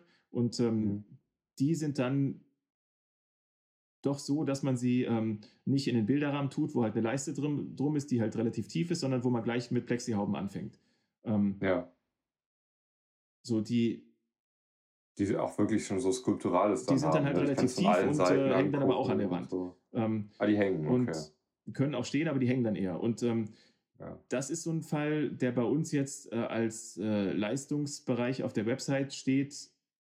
Äh, wir machen Bilderrahmen, aber eben auch solche Plexihauben. Ähm, das Ah ja, verlässt okay. das so vom, äh, vom Selbstverständnis schon ein bisschen, Mhm. aber es ist trotzdem noch die Abgrenzung zur Außenwelt und das, das äh, Betonen des Konservatorischen. Mhm. Also das heißt, so ein, so ein Damien Hirst äh, äh, High würdest du jetzt auch nicht mehr in einem Bilderrahmen wahrnehmen. Auch wenn, ich sag mal, böse Zungen behaupten, dass die, äh, die Kunst dadurch also sich von der Taxidermie ab, abgrenzt durch eben, dass das in so einem netten äh, Kasten stattfindet und nicht nur in einem Planschbecken voller Formaldehyd oder so. Naja, also das Selbstverständnis der äh, Rahmung ist in dem Fall dasselbe, ähm, weil es halt ja, äh, okay. die Inszenierung ist, die ich halt konservatorisch ähm, auf den Zweck irgendwie aus oder abrichte. Mhm. Also das bleibt ja äh, sozusagen die, die beste konservatorische Möglichkeit, um ein Ding zu präsentieren. Ja, das ist, ich weiß gar nicht, das ist aber auch, ähm, ist da dieser Tank, der ist schon von, vom Künstler selber gewählt, ne? Soweit ich da informiert bin. Ja. Aber ist auch scheißegal, das Damien Hirst interessiert sowieso keinen. Keine Ahnung. Nee, ich meine, das ist schon, ich, so. eine andere Möglichkeit gibt es ja nicht. Ansonsten hätte das irgendwie ein riesiges. Kannst du dieses Kunstwerk nochmal beschreiben, Markus? Ich bin ja neu drahtlos. Das ist. Ähm, ja, dieser Haifisch. Stell dir eine große. Ja, stell, genau, stell dir einen großen Tank vor mit äh, relativ ausgeprägten Rändern, finde ich. Ne? Also diese. Ein fettes Aquarium, wo einfach äh, das, genau, das, perfekt. Wo, wo einfach das äh, Glas relativ dick ist, weil das Ding riesengroß ist. Dieser Hai ist irgendwie drei Meter lang oder so. Ähm, ja. The Impossibility of Death in the Mind of Someone Living heißt es, glaube ich. Okay. Und ähm, ist halt ein riesiger weißer Hai, der ähm, einfach wie in einem Museum äh, präpariert ist nur in einem Museum ist es, äh, oder in einem, in einem naturhistorischen Museum ist, ist den Leuten einfach das zu teuer gewesen. Oder gibt es das normalerweise nicht, dass man so einen riesigen Viech so präpariert hat. Das wäre sonst irgendwie ausgestopft und angemalt und so, dass man das sieht. Als, als, ähm, mhm. Und da ist halt der echte Hai ähm, als echter Hai in, wie in einem riesigen Glas, also in so einem Schraubglas oder so. Man sieht ja zum Beispiel hier im Berliner Naturhistorischen Museum, so gibt es einen Raum mit ganz vielen so Gläsern, wo so Humboldt-mäßig mhm. da irgendwie die Dinger reingestopft sind, relativ klein, aber und das ist halt groß. So, der ist halt, hat halt Platz drum, eben wie in einem Bilderrahmen. Und, ähm, der, der schwebt auch, also scheint so ein bisschen genau, zu schweben. Genau, und ist halt ne? aufgehängt an so unsichtbaren Schnüren und ist halt so ein ganzer großer Hai in so einem riesengroßen Teil, was man halt ähm, äh, unglaub, also unendlich aufwendig halt dann leer pumpen muss, irgendwie verpacken und wenn man das transportieren will, aber es steht halt dann äh, im Museum drin und ähm, okay. Das Ding ist aber, es hat ja auch nicht geklappt. Ich glaube, der müssen ja auch zweimal weggefault, oder nicht? Wie war das? Weil es. Also ich glaube, die. Ja, ja, genau. Soweit, soweit ich informiert bin, ist es einmal auf passiert. Neue Jagd gehen, oder? So. Nee, die, ich weiß nicht, was die dann gemacht haben, aber auf jeden Fall hat dann die irgendwann. Äh, äh also jetzt ist da aktuell, glaube ich, einfach so ein, so ein ähm, wie sagt man, so eine Art Plexiglaskörper drin. Also es ist nicht mehr der, das ist nur noch die Haut, so wie man es im Museum ähnlich machen würde eigentlich. Okay. Es scheint nicht gut geklappt zu haben. Entweder haben die da geschlammt oder es geht halt wirklich nicht, keine Ahnung. Ich glaube, weil der so groß ist, geht es nicht, weil der innen drin ja ähm, einfach da so reingelegt das, ist und dann. Ja, ja. Das wird sein, schätze ich auch. Es gibt da so ein witziges äh, Buch übrigens von Wolfgang Müller drüber, ne? Über diesen äh, Kosmos. Wolf von, von äh, Tödliche genau. Wolfgang Müller.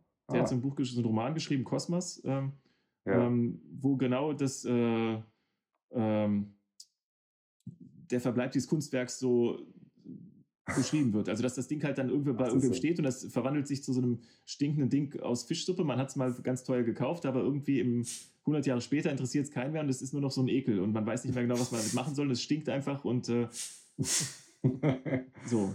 Ach echt? Das wusste ich gar nicht. Das muss man gucken. Das ist ja cool. Also das, das Guck mal, Buchtipp hier. Ja.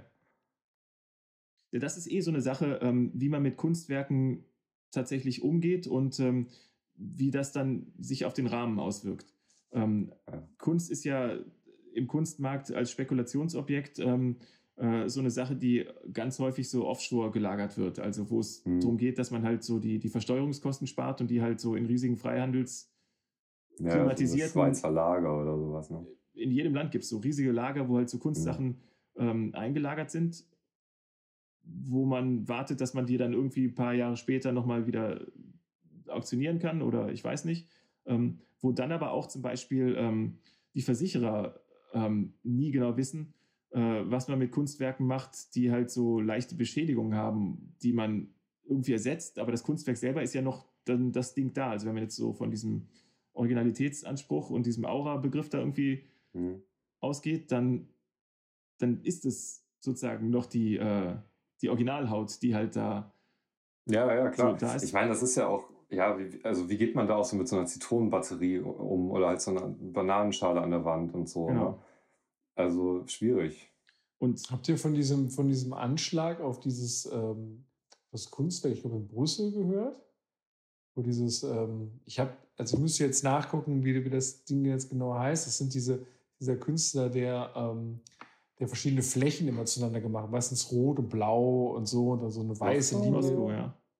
Ja, genau. Und auf den wurde, ähm, auf, also nicht auf den, sondern auf eines der größten Kunstwerke, von dem wurde so ein Anschlag vor ein paar Jahren verübt. Da ist jemand ins Museum gegangen und hat da mit so einer, äh, mit so einem Cuttermesser so einmal ja. so, so, so äh, alles ähm, äh, zerschnitten. Fontana. und, äh, und hatte, weil irgendwie aus Protest, weil es keine Kunst wäre und jeder könnte das machen und so irgendwie. Und okay. äh, und das, das Interessante ist, ich habe das mir das, ich hab mir so einen Bericht darüber angeguckt und äh, für mich hat das die moderne Kunst total neu definiert, ähm, weil tatsächlich hat man das Kunstwerk, ich weiß nicht, ein Jahr oder so, ein Dreivierteljahr auf jeden Fall, also relativ lange Zeit, ähm, rekonstruiert quasi. So. Und der Künstler ist ja, ist ja, ist ja tot der, und der kann das nicht mehr machen, also hat, wurde das so ganz aufwendig und so und dann wieder neu eröffnet. Aber selbst bei dem, selbst in den Fernsehbildern, die ich gesehen habe, ist halt klar, dieses Kunstwerk ist tot, weil du äh, triffst diesen Farbton nicht mehr. Hm. Also die haben den Farbton einfach nicht mehr hinbekommen und das ist, das ist genau das Ding gewesen auch von dem Typen, dass der, also um seine Farben und so eine Tiefe der Farben, die Tiefe des Blau auch äh, so ein riesen Ding gemacht hat und das auch er nur konnte und auch nur wusste und das total aufwendig war, das zu machen. Und man kriegt es nicht mehr hin. Und das ist jetzt blau, schön, aber ist nicht mehr, hat nicht mehr diese, diese Tiefe. Und das, das ist komisch. Das ist erst, erst so ein Anschlag dazu ja. führen muss, dass, dass ich das so, dass ich so, so verstehe, dass moderne Kunst, ah, das ist so, da ist, äh, ist doch irgendwie so was, äh, was da ist. Das ist nicht einfach nur eine blaue Fläche. Mhm. Ja, da cool. eben hilft ja äh, normalerweise der Bilderrahmen, um zu zeigen, ähm, eine blaue Fläche irgendwo äh, ist halt als blaue Fläche inszeniert, weil sie halt in der Abgrenzung zu dem Rest hat. Und irgendwas hat. Da fällt mir. Ja. Und irgendwas hat, damit sie halt äh, haltbar zu machen ist. Oder, oder, oder, oder. Wie sind denn die ganzen Eve Kleins und so? Sind die gerahmt? Da sehe ich nämlich tatsächlich, irgendwie habe ich nur so eine blaue Fläche äh, in mhm. Erinnerung. Ich habe auch gerade gedacht, hat der über Ding überhaupt einen Rahmen? Ich weiß nicht. Ja. Also wenn ich mich jetzt gerade so dran entsinne, in, im Sprengmuseum, glaube ich, gibt es ein Ding, wo der äh, was selber eingerahmt hat und der Rahmen hat auch, glaube ich, die gleiche Farbe. Aber dann ist halt der Rahmen ja. und Bild ein Objekt. Ähm, dann ah, okay, ja, wir reden ja über den Bilderrahmen als das, was drum kommt, um irgendwas zu machen. Die Funktion des Bilderrahmens klar. als eine Sache, die man benutzen kann, um Sachen, um irgendwas. So, was eigentlich? So, was macht der Bilderrahmen? Der Bilderrahmen macht eben, dass man ähm, äh, konservatorisch mit Sachen umgeht und die halt präpariert. Der Bilderrahmen macht, dass man die äh, inszeniert und der Bilderrahmen macht, dass man ähm, ähm, eben Status darstellen kann oder ähm, äh, selbst noch äh, eine Aussage herstellen kann, eben beim Spiegel oder dass man halt äh, einfach das bisweilen auch einfach nur braucht, dass man Abgrenzung hat und dass man diese Abgrenzung irgendwie so inszeniert, dass man, dass man eine Abgrenzung als Abgrenzung erträgt. Ähm, das ist ja auch so ein mhm. Punkt. Also äh, sonst wäre Kunst ja gleich Leben ohne Abgrenzung. Das ist ja sozusagen mhm. dieses komische Beuys-Ding, dass halt ähm, zwar jeder irgendwie ein Künstler sein kann, aber die Frage ist halt, wo es anfängt, wo es aufhört. Ähm, das, man ist ja nicht schizophren und man ist ja auch nicht irgendwie weltfremd. Ähm, da ist halt auch der Bilderrahmen quasi, äh, und bei jedem Beuys-Ding ist auch die Frage, wie gehe ich jetzt sozusagen konservatorisch damit Sachen um? Also wo, wo mhm. setze ich da einen Rahmen drum? Es gibt ein schönes Beispiel übrigens äh, zu diesem äh, Haifisch-Ding. Ähm, diese äh, Wirtschaftswerte heißt das. Das ist so, so eine Sammlung von Boys von äh, osteuropäischen oder DDR, so Verpackungen, wo so, so Papierverpackungen mit Linsen und mit irgendwas und Mehl und mhm. Salz. Das habe ich mal in der Berlinischen Galerie gesehen, in so riesigen Regalen. Äh, okay. Da sind halt einfach so hunderte kleine Tüten, so mit Mehl, Salz, irgendwas so, so geiles altes ostiges Papier mit so einem schönen einfachen Druck drauf stehen in Regalen drin. Das heißt irgendwie Wirtschaftswerte ja. und dann läuft man da durch und, und ähm, merkt wirklich so ein bisschen, das riecht man auch halt so, dass da irgendwie Linsen drin sind oder Mehl oder irgendwas. Ähm, das ist für einen ähm, Restaurator und für die, die das konservieren müssen, natürlich der absolute Killer, weil halt, wenn man weiß, so, da steht ein Päckchen Salz rum, dann saugt das die, die Luftfeuchtigkeit an und ist dann irgendwie so, das hält zwar vielleicht ein ja, Jahr. Ja, wenn es riecht, dann ist da definitiv ein Gasaustausch. So, oder, oder ne? das also, hält halt ein Jahr oder zwei Jahre oder irgendwann, aber dann irgendwann fängt es an. Und wie macht man das mit Linsen? Kommt, wenn da irgendwelche Käfer und Schädlinge kommen, dann ist plötzlich alles hinüber. So, dann muss man das mhm. ein bisschen austauschen mit, mit Gips oder irgendwas. Also das ist total mhm. schwierig, das so irgendwie hinzubekommen. Das ist, ähm, und da ist die Frage, ist der Rahmen jetzt, ähm, ähm, wo das, äh, also das Konservatorische da als Rahmen ist jetzt quasi so ein rahmenloser Bildhalter, der das zeigen soll, weil es halt zum Kunstwerk dazugehört, dass es ähm, ähm, äh, mit einem atmet und dass es irgendwie so ein leb lebendiges Ding ist, aber es ist ja trotzdem, ähm, ist es inszeniert. Und ähm, da wird dann plötzlich das ganze Haus zum Bilderrahmen einerseits. Äh, weil man halt mhm. das Ding dann inszeniert. Andererseits ähm, äh, gibt es dann so Sachen wie, man schraubt eine Plexischeibe davor und äh, wenn man sowas in klein zu Hause haben will, macht man wahrscheinlich das, tauscht irgendwie das Zeug mehr oder weniger aus oder tut da ganz viel Gips rein und äh, hat es dann mhm. so als Vitrine irgendwo stehen. Ähm, mhm. Was ja dann auch häufig passiert, dass man halt so Sachen in der Vitrine hat, die dann, äh, wo man dann davon ausgeht, dass halt so eine große Vitrine ähm, so das Ding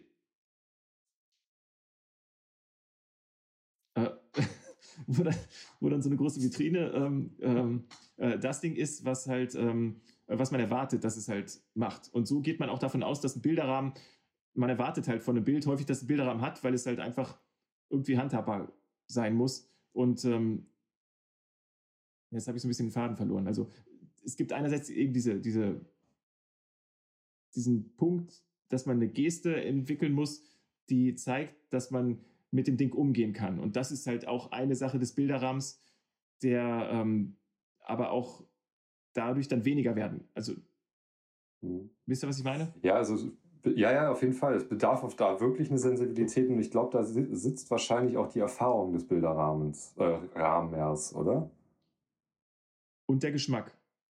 So. Ah, und ja, man klar, ist natürlich, natürlich dann echt mhm. persönlich im Zeitgeschmack ein bisschen verhaftet. Ähm, mhm. Ich, so, wenn ich jetzt was da einrahme, dann ähm, als bunt. Hätte ich jetzt eher sozusagen die Geste im, Augen, äh, im, im, im, Vordergrund und, und das äh, Konzeptionelle. Genau. Das werde ich jetzt unbedingt machen. Ich werde jetzt irgendwas machen, wo so Goldpusten. eine halb goldene Ecke drüber ist. Der absolute Knaller. Und so Strasssteine. Oder so als Signature-Ding hinten irgendwie so ein, so ein Centstück reingeschraubt oder so. Jo, boah, das wäre cool. Das würde die mm. Leute äh, irritieren. so in 500 Jahren oder so. Also. Ja, ja, aber zum Schluss, also bevor wir jetzt zum Schluss kommen, ich möchte noch zwei Extreme hören. Einmal, äh, was war das größte und das kleinste Bild, was du mal gerahmt hast? Also gab es mal so Extreme überhaupt in deinem Berufsleben als Rahmer? Ja, also das Größte ist halt immer die Sache, ähm, was bei uns in die Werkstatt passt. Das ist so das hm, Ding. Wir ja, haben jetzt, klar. wir sind mit der Werkstatt umgezogen und haben da so einen Kran, dass wir Sachen raus und rein transportieren können. Und ähm, Im Ernst? Äh, dann wird es, äh, sobald irgendwas von dem Material her ein Überformat ist, auch plötzlich extrem teuer. Ähm, ja, ja. Ähm, in der alten Werkstatt hatten wir mal äh, Sachen, das waren so, war tatsächlich was von Dürer, relativ lang, irgendwie dreieinhalb Meter und äh, aber nur 80 Zentimeter schmal und die mussten wir dann irgendwie so durchs Treppenhaus ganz kompliziert. Aufgerollt. Nee, also die Rahmen dahinter, so ganz kompliziert so runterzirkeln. Und, ähm, oh Gott. Ähm, das, äh, ja, oder wir hatten einmal, also das ist halt immer so eine Sache, wenn, wenn es ähm, bei uns so groß ist, dass das äh, äh, drei Leute nicht mehr heben können und ähm, dass das Material, also so eine Riesenscheibe, die irgendwie ähm, Boah, ja, stimmt. Über, also ja, normales Glas geht sowas wie, äh, geht so von 1, geht bis zu 1,30 mal 1,70. Und alles, was darüber hinausgeht, ist halt ein Überformat, was dann halt exponentiell viel teurer wird. Und das äh, muss mhm. dann auch dicker sein, damit es sich dann selbst auch trägt und nicht irgendwie Da fällt mir, also äh, jetzt muss ich doch noch ein bisschen verlängern, da fällt mir ein, ihr werdet ja sicherlich auch irgendwann an die Grenze des Glases kommen, weil ich weiß zum Beispiel von der Villa Tugend hat, ähm, dass die ganz lange äh, nicht diese versenkbaren Fenster ähm, im Original rekonstruieren konnten, weil es einfach keine Fabrik mehr auf der Welt gab, die so große Fenster herstellen. Ja, das ist jetzt neuerdings erst wieder in Belgien oder so gibt es eine und dann konnten die, also das ist keine zehn Jahre her, das ist wirklich recht neu lass es vier, fünf Jahre her sein, äh, die Villa Tschuken hat im Brunnen erstmal wieder mit ihren originalen Fenstern ausstatten. Und ich meine, das sind sehr große Fenster, will ich gar nicht in Frage stellen. Aber auf der anderen Seite stelle ich mir vor, also es gibt definitiv Bilder, die auch so ein Format annehmen, gar keine Frage. Die sind dann einfach nicht mehr hinter Glas. Geht dann nicht, oder wie funktioniert das? In den meisten Fällen ja, weil es halt sonst unendlich teuer mhm. wird und auch das Handling ist dann so, so aufwendig, weil man ähm, alles, was in keinen normalen Kombi mehr reinpasst oder in keinen Lieferwagen, so dass das muss ja teilverglast. Bitte? Die sind teilverglast. Ja, das wäre oben. das wäre auch witzig. Ja, also wie gesagt, so ein normales, herkömmliches Glas irgendwie ist so 1,30 mal 1,70 und alles, was darüber hinausgeht, mhm. ähm, äh, ist dann halt so ein, so ein Überformat. Das muss man. Kommst du schon ans Schwimmen? So. Und zum Abschluss noch, ähm, hast, äh, das, das kleinste, das kleinste Objekt? Achso, das kleinste habe ich vergessen. Stimmt, das kleinste. Ich meine, es gibt häufig mikroskopisch kleine Dinge, die ähm, irgendwo drin sind und man hat ein bisschen Platz drum. Ähm, schwierig wird es bei so Sachen, wo man ein Passepartout schneiden muss. Ähm, hm, also ja, ja. wir hatten mal so einen Kunden, der wollte äh, aus einer Zeitungsseite so äh, so einen Halbsatz irgendwie rausgeschnitten haben. Die Seite war relativ groß und da halt, ähm, äh, das war in so einer, so einer 10-Punkte-Typo, so, mhm. also relativ klein. Und äh, da ein Passepartout schneiden. Was war, dann, was war das? Weißt du noch, wie der Satz lautet? Ja, weißt du. Nee, das war, glaube ich, einfach sein Name, der irgendwo drin war.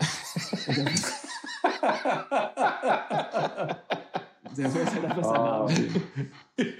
Und wie doof. Und der war so abgekürzt und, und da war halt äh, das Problem, dass mit so einem Passepartout-Schneider in so einem dicken Karton irgendwie, ähm, dass man halt. Ja, ihr habt ja auch immer so eine leichte Facette dann da drin, ne?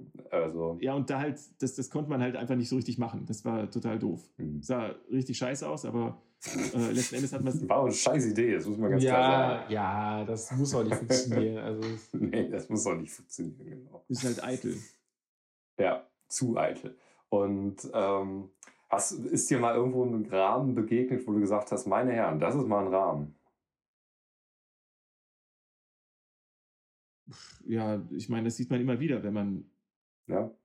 Na, also positiv und negativ. Das mit dem Museum, wie mhm. gesagt, sobald ich ins Museum gehe, ähm, äh, staune ich häufig, weil ich äh, mir denke, wie kann man so, also wie es zu so einer Frechheit kommt, äh, da sowas drum zu, zu basteln und was sie sich gedacht haben müssen. Aber ähm, so diese 80er, 90er Jahre ähm, Kaufhausrahmen haben zum Beispiel auch häufig total atemberaubende Farben oder, oder aus, also ja, am Orient Charme. Gibt's halt, und das ist halt wie bei ich meine, man kann sich, da fängt dann an, so die eigene Kreativität irgendwie mit einem durchzugehen. Man kann sich für jedes Ding auch einen, einen Zustand vorstellen, dass da was drin ist, was dann irgendwie sogar passt. ja, ja, klar. Das wird dann, ja. Cool. Also ich habe viel gelernt über Rahmen, definitiv. Also ich wusste auch gar nicht, dass es so ähm, fein theoretisiert äh, betrachtet wird, ehrlich gesagt. Also da nochmal Hut ab wirklich. Also das wusste ich nicht, dass das so ein Ding ist. Ich habe ehrlich gesagt gedacht, dass das viel handwerklicher, so wie du es eben beschrieben hast, äh, mit der Solaranlage äh, gehandhabt wird und der Künstler jedes Mal das Kotzen kriegt. Aber es scheint definitiv nicht so der Fall zu sein. Hm. Das ist übrigens auch noch so ein Punkt. Künstler stellen sich dann häufig äh, vor, so man kann da irgendwas machen, und haben bestimmte Vorstellungen, die dann so und so aussehen müssen und äh, sagen dann, wie es sein soll. Und wenn sie es hinterher sehen, äh, sind sie enttäuscht und meinen so, das stimmt nicht. Und ähm, ja, obwohl man genau das gemacht hat, was sie, was sie, gesagt haben. Und das ist, ist auch so ein Punkt, dass man sich das halt ähm, letzten Endes, eben weil man eine andere Erwartungshaltung hat, immer anders vorstellt. Mhm. Und dann zerreißt man den Rahmen so, so patsch, und dann liegt das Kunstwerk auf dem Boden. So, der zerschlägt den Rahmen jedes Mal. Also, Das ist das Schöne, wenn man in der Holzwerkstatt arbeitet und was falsch gebaut hat, dann darf man es gerne auch mal machen. Das gibt auch äh, Befriedigung, wenn man so ein Ding nehmen kann und Ja, dann ist richtig so auf den Boden dreschen und merkt so, es geht nicht bei einem Mal auf den Boden dreschen kaputt, sondern man muss dreimal drauf dreschen, aber dann äh, irgendwann ist es schon kaputt. ja. oh. Ah, Qualität eben. Jo. Ja, Also, ich habe auf jeden Fall für mich mitgenommen, dass ich wahnsinnig gerne Schattenfuger mit Nachnamen heißen werde. ja. Das wäre, ich gut. Irgendwie so André Schattenfuge. Ja, es hat so ein bisschen was von so einem komischen, ähm, ich finde so einem, äh, wie sagt man, so einem Detektivroman, so einem Romanheftchen. Reihe. Wow, was ist das denn? Ui! Also Oliver hält jetzt gerade, boah, beschreibst du mal in deinen eigenen Worten, weil ich mir da die Worte fast fehlen. Ja, schon. Also das ist ein Rahmen, der um die Ecke geht.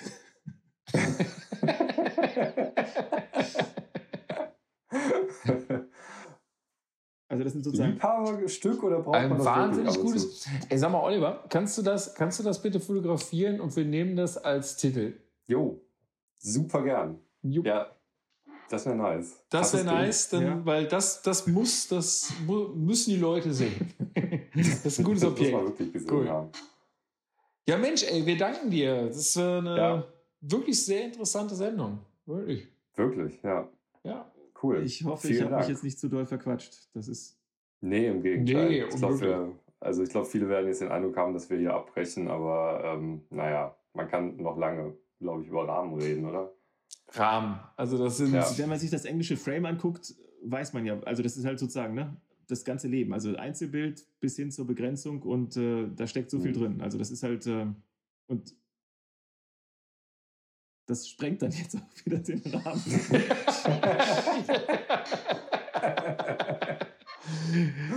Juli, Leute, danke fürs Zuhören und äh, ja, dann, äh, falls irgendwas anliegen sollte, ich schreibe mal kurz den, äh, den Trailer ein.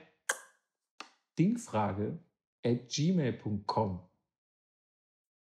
Und äh, ja, schaltet auch das nächste Mal wieder ein, wenn es heißt, äh, das Ding. Wie heißt wir nochmal? ihr wisst schon, ihr habt doch schon eingeschaltet. Ich hab's doch schon eingestellt. Äh, das Ding ist, und die Frage wäre, bis dann. Tschüss. Tschüss.